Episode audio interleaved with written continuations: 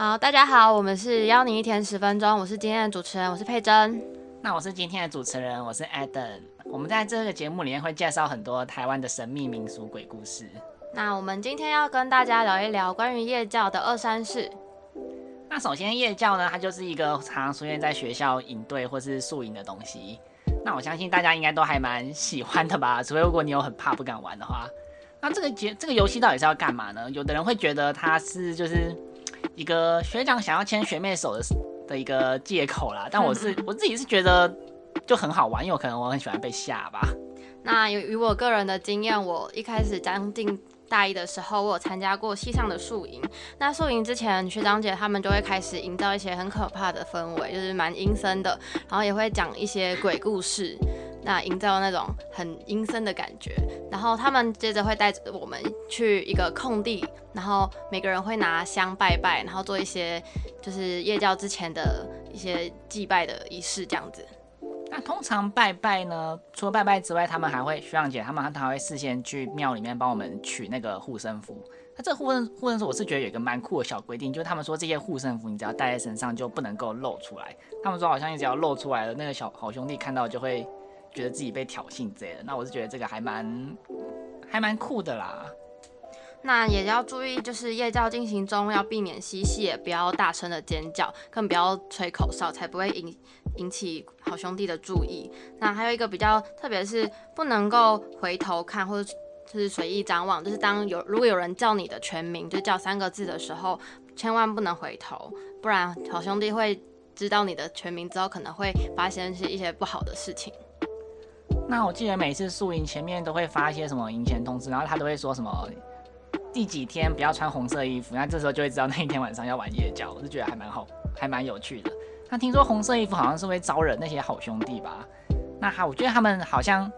就会有一个蛮神、蛮酷的一个禁忌，就是他们会说你的我们每个人身上会有三把火，分别会分别会在双肩跟头顶，那就就是不可以去拍身边小队员这些地方。那如果有手电筒的话呢，也要记得不可以照树上，就只能照那个路围。然后还有就是，就不要照关主的脸，因为像关主眼睛会很刺痛。嗯，对。然后如果就算你真的看到了什么，也千万不要讲出来，就是不然你们整队的人都会很害怕，所以你就默默的走过去就好了。那呃，对关主来说，就是千万要禁止任何危险性高的吓人活动，不然如果真的把学弟妹吓到。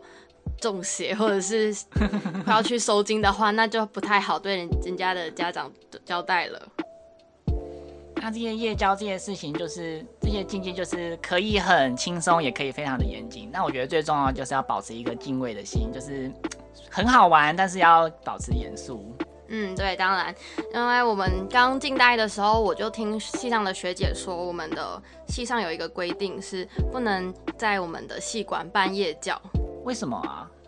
哦哦，对，因为我是台文系，那我们台文系管是日治时期的军医院，也叫做卫戍病院。而系上就是有一个传闻说，呃，前几年就有四个外系的学长，他们就是想要在台文系馆系馆办夜教，然后他们就先早一天晚上来场看，那个时候已经很晚了，大概九九点多十点的时候。那那个时候有四个学长，我们就暂且称他为学长 A、学长 B、学长 C 跟 D。那就是一开始学长 A 跟学长 B 是一组，那学长 C 跟学长 D 一组。过了一阵子，学长 B 突然发现，哎，他跟学长 A 走散了。于是他就开始到处找，然后也打了电话叫学长 C 跟 D 注意一下附近有没有学长 A 的身影。但是找了很久，三个人都没有见到学长 A。然后这个时候，他们突然听到有一个人很大声，就是大吼大叫。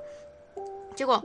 他们就开始。很紧张，想说那个声音的来源是哪里，就转头一看，突然发现那个人是学长 A，但是他整个人的的那个气气质就跟他平常很不一样，太可怕了吧？对啊，然后而且他就是对着三个人用一日文大骂，哎，超奇怪的，因为那个学长听说他没有修过任何日文，也不会讲日文啊，然后他那个时候的表情听说非常的阴郁严肃，根本就不像他原本的样子，那而且。他们看到学长 C 跟 D 的时候，学长 A 就快步的向他们靠近，然后而且还扯住学长 B 的肩膀对他叫嚣。是中邪了吗？我觉得很很可怕。然后我听到这个时候，我就觉得，嗯，怎么会发生这种事情？然后最后学长 D 跟学长 C 他们就想要把那个学长 A 拉开，但是却徒劳无功，所以他们两个就害怕的逃跑了，超夸张的。哦，那你们有知道他那时候喊是喊什么吗？喊其实日文嗯，听说是日文，然后实际的内容我不太明不太了解，但是好像是关于一些战争的事情，因为可能那个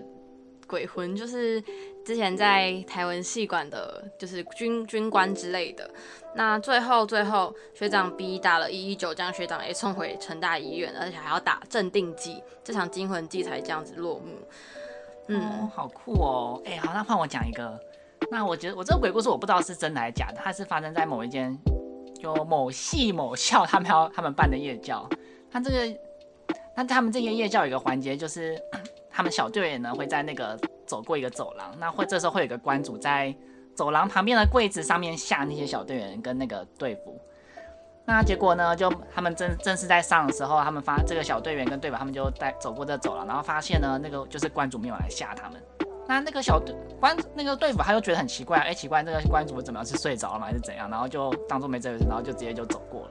那结果这整个夜教结束了之后呢，他们就那个队服就跑去问那个关主啊，说，哎、那刚刚不你不是应该要在衣柜那个柜子上面吓我们？那怎么你就你怎么没有吓我们？就这时候那个关主还要讲一个我觉得有点好笑，但是又真的很可怕的一个现象，就是他说他看到那些小队员跟队服走过来的时候，他们发现呢，那些队服跟小队员他们的脸都长得一模一样，然后都所有人都看着他笑，然后这时候那关主他就在那边被吓呆了。哦天哪，我这时候觉得超那我也听了，觉得这是起鸡皮疙瘩嘞。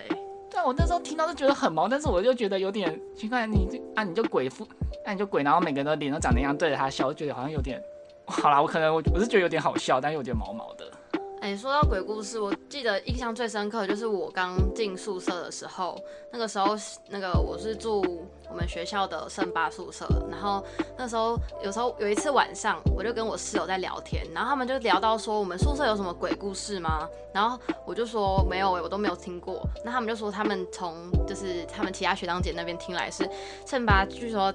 之前就是很早之前是有吊扇的。然后我往上一看，嗯，也是有那个吊扇的痕迹，就是有个挂钩。然后我就我就问他说：“真的诶，那为什么会现在没有了？”然后他说：“就是那个时候有一个学姐，她就是可能读书压力太大，或者其他因素，她就利用就是房间里的吊扇，然后挂一条绳子在上面上吊自杀。然后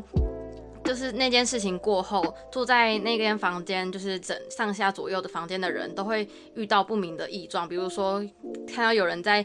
在摸自己的身体啊，或是感觉到吊扇上面有一个不明的黑影在那边晃动，是旋转吗？就就是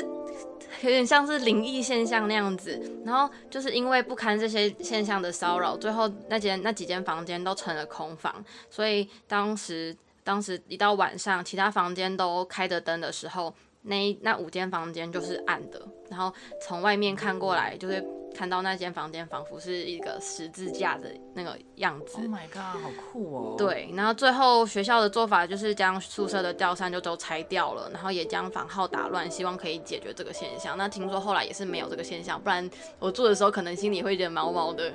啊，所以你知道是哪就是哪一间吗？不知道。也不知道哦。哦，真的假的？这什么时候的事情啊？嗯，我也不知道，就是我室友跟我说的。